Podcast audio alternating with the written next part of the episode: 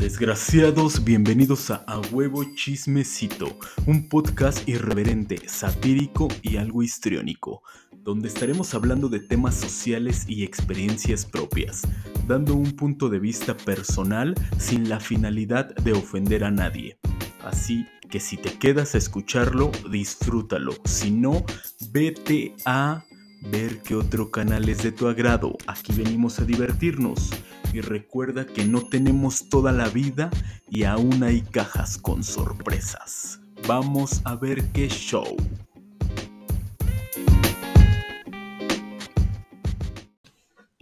¿Qué tal desgraciados? Bienvenidos a un episodio más de su podcast A Huevo Chismecito.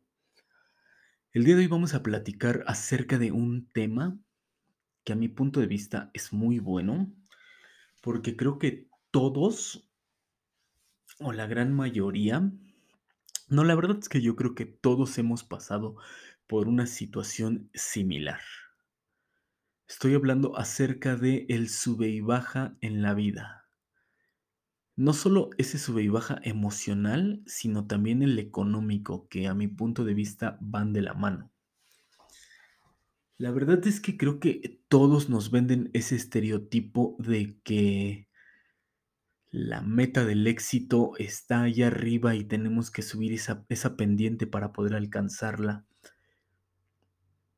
Te llegan a platicar, te llegan a decir, te llegas a enterar que para poder alcanzarla, pues obviamente hay ciertos tropiezos, pero nadie te habla de esas, de esos barrancos, de esas zanjas que te hacen caer mucho más abajo de donde iniciaste y tienes que volver a tomar fuerza para salir de ahí, buscar alternativas, incorporarte a donde ibas y seguir con la con la finalidad que tienes en mente, con la meta que tienes en mente. Yo creo que mm, insisto, nadie nadie habla de de esos temas, pero creo que todos hemos pasado por ellos. No es por ser pesimista, no es por decirles a las nuevas generaciones que se están incorporando al mundo laboral que, que la vida está bien cabrona, porque la verdad es que no, no es la finalidad. Sí está cabrona, pero también tiene sus lados buenos, sus lados chingones. Entonces, es justamente ese sube y baja. A veces estás aquí, a veces estás hasta allá abajo y tienes que poder seguir, insisto. Yo creo que aquí la pregunta que yo les haría, que yo me haría, sería, ¿cómo sobrellevas esas situaciones? ¿Cómo enfrentas? ¿Cómo atacas? ¿Cómo sales de ese problema cuando lo detectas, cuando caes? Cuando de repente terminas una relación, cuando de repente te corren de tu trabajo, cuando de repente el negocio que pusiste no funcionó. ¿Cómo sales de ahí? ¿Cómo, cómo lo llevas? ¿Cómo lo sobrellevas? Cada persona, insisto, en que somos completamente diferentes y llevamos las situaciones de manera diferente.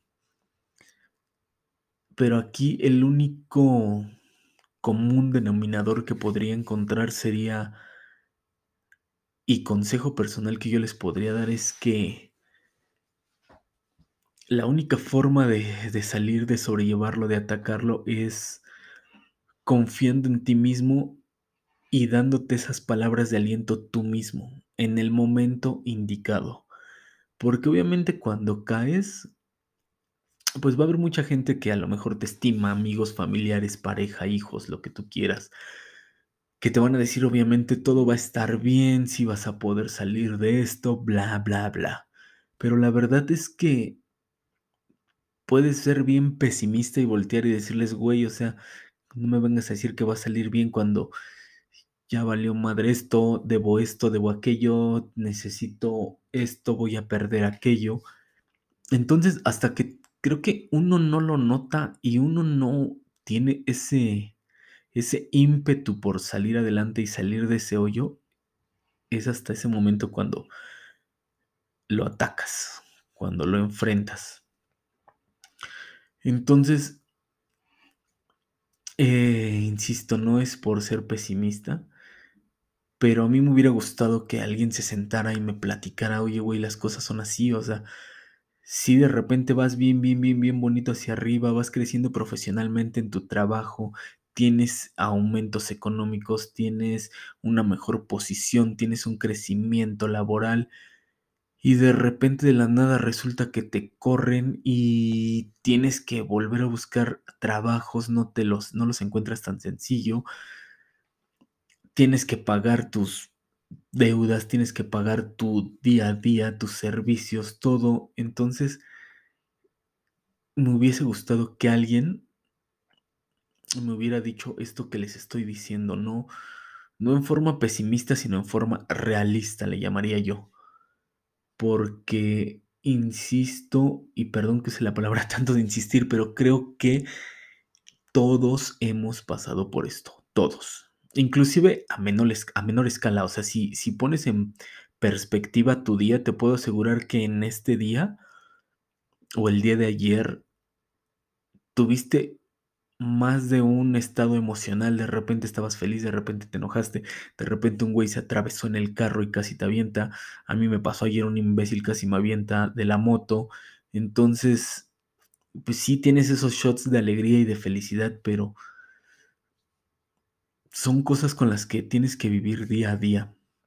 Insisto, por eso la pregunta con el ¿cómo lo sobrellevas? ¿Cómo lo atacas? Platíquenos, déjenos sus comentarios en redes sociales, por correo, etiquétenos en sus redes sociales para poder crecer como persona, para poder crecer culturalmente y ver qué es lo que la demás gente piensa, porque también algo que es muy cierto es que hay veces que nosotros nos cerramos a una sola alternativa y vemos que no funciona y lo seguimos intentando e intentando e intentando y no funciona. Entonces ver una perspectiva diferente, escuchar una perspectiva diferente de alguien nos puede, nos puede dar ese, ese flashazo que necesitamos para, para verlo de otra forma e intentarlo de otra forma. Estaba viendo precisamente la estadística del INEGI acerca de salud mental. No está actualizada, al menos a el año 2021, que es cuando se está grabando esto, está hasta 2017. Me sorprende mucho ver la, el porcentaje de, de participación de cada segmento. Las personas que se han sentido deprimidas, las personas que dicen que nunca se han sentido deprimidas y hay un tercer rubro que es las personas que no saben. Esto aplica para territorio nacional mexicano, integrantes de cada hogar mayores de 12 años.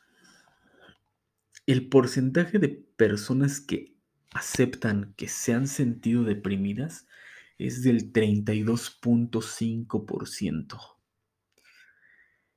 El porcentaje de personas que aseguran, dicen que nunca se han sentido deprimidas es del 66.9%.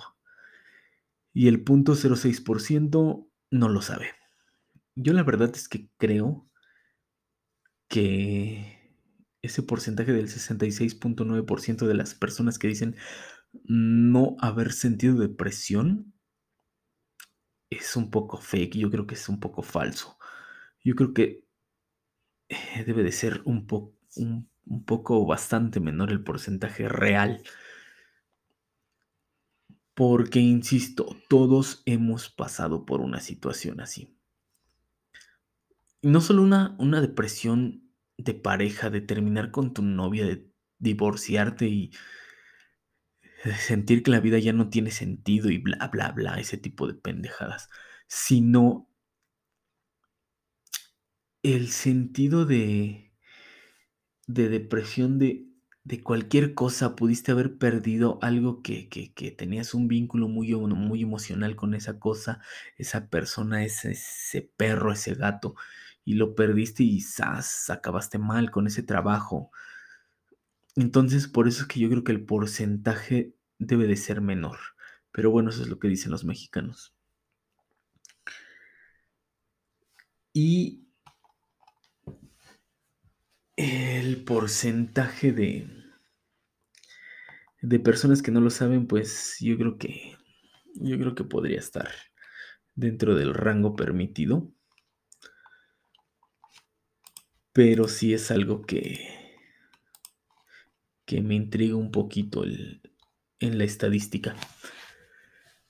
Pero al final, bueno, a finales de cuentas esta estadística pues habla precisamente de que todos hemos pasado, o al menos todos conocemos los riesgos y lo que conlleva ese sube y baja. Nada más que hay veces que es como la muerte. Lo tratamos de, de minimizar, lo tratamos de hacer un lado así como de no pasa nada, todo va a estar bien, yo estoy bien y siempre voy a estar bien.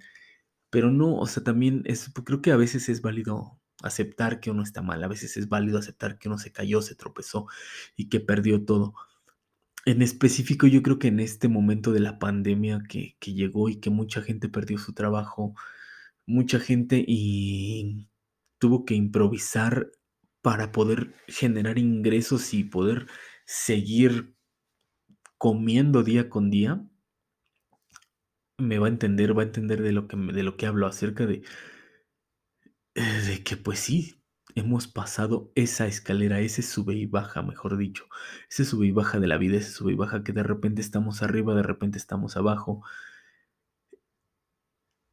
yo lo único que les puedo decir a las nuevas generaciones es que que se arriesguen, que vayan con todo a lo que a lo que quieren hacer, que peleen por eso y que estén conscientes que les puede ir muy bien y al otro día pueden perderlo todo. No que, no que, no que se depriman antes de, sino que sepan que puede pasar y que busquen alternativas si es que llegan a caer en un, en ese famosísimo tocar fondo. Entonces, nada es asegurado. Eso sí se los puedo decir a todos. Nada está asegurado. Hoy puedes tener una cuenta de banco de 10 ceros, de un solo cero, y mañana puede ser viceversa, esa, esa cuenta de 10 ceros termina en un cero y esa cuenta de un cero termina en 10 ceros. Entonces, nada es garantizado, nada, nada, nada. Así es que por eso es que yo les, yo les doy el consejo de que vayan, apuesten por lo que quieren, luchen por alcanzarlo y disfruten lo más que puedan. Inclusive, mi terapeuta en algún momento me dijo, Disfruta tu depresión, húndete, déjate ir, vas a salir. Entonces, yo, yo me atrevería a decirles hasta eso, disfruta una depresión, o sea, te vas a hundir, vas a acabar mal, te vas a sentir pésimo, pero vas a salir de ahí, vas a volver a estar arriba. Entonces, vayan conscientes de, y en el momento que ustedes quieran salir y tengan esa iniciativa de salir, lo van a hacer pero eso sí creo ciegamente que depende de uno mismo. O sea, si tú esperas que el güey que tienes al lado va a venir y te va a ayudar a levantarte y salir y decirte que todo va a estar bien, déjame decirte que solamente vas a tener un shot momentáneo y después vas a volver a caer. Hasta que no decidas tú liberarte y seguir, es cuando vas a poder obtener lo que quieres. Y quiero aclarar algo antes de terminar. No soy ni coach transformacional, ni me considero uno y me cagan los coaches transformacionales porque creo que solamente alimentan una falsedad. No te dicen las cosas realistamente, sino nada más te dan ese, ese pequeño placebo de todo va a estar bien. Entonces, yo insisto en que solo hay que ver las cosas como realmente son. A veces estás arriba, a veces estás abajo, solamente es cómo sobrellevas y cómo atacas esa situación. Déjenos sus comentarios, síganos en redes sociales, insisto, etiquétenos, denle me gusta para poder crecer, compártanos para que la demás gente nos escuche y no se pierdan el siguiente episodio de A Huevo Chismecito. Es un podcast para ustedes desde una perspectiva personal. Pasen un excelente día, tarde, noche, no sé qué estén pasando, pero pásenlo excelente.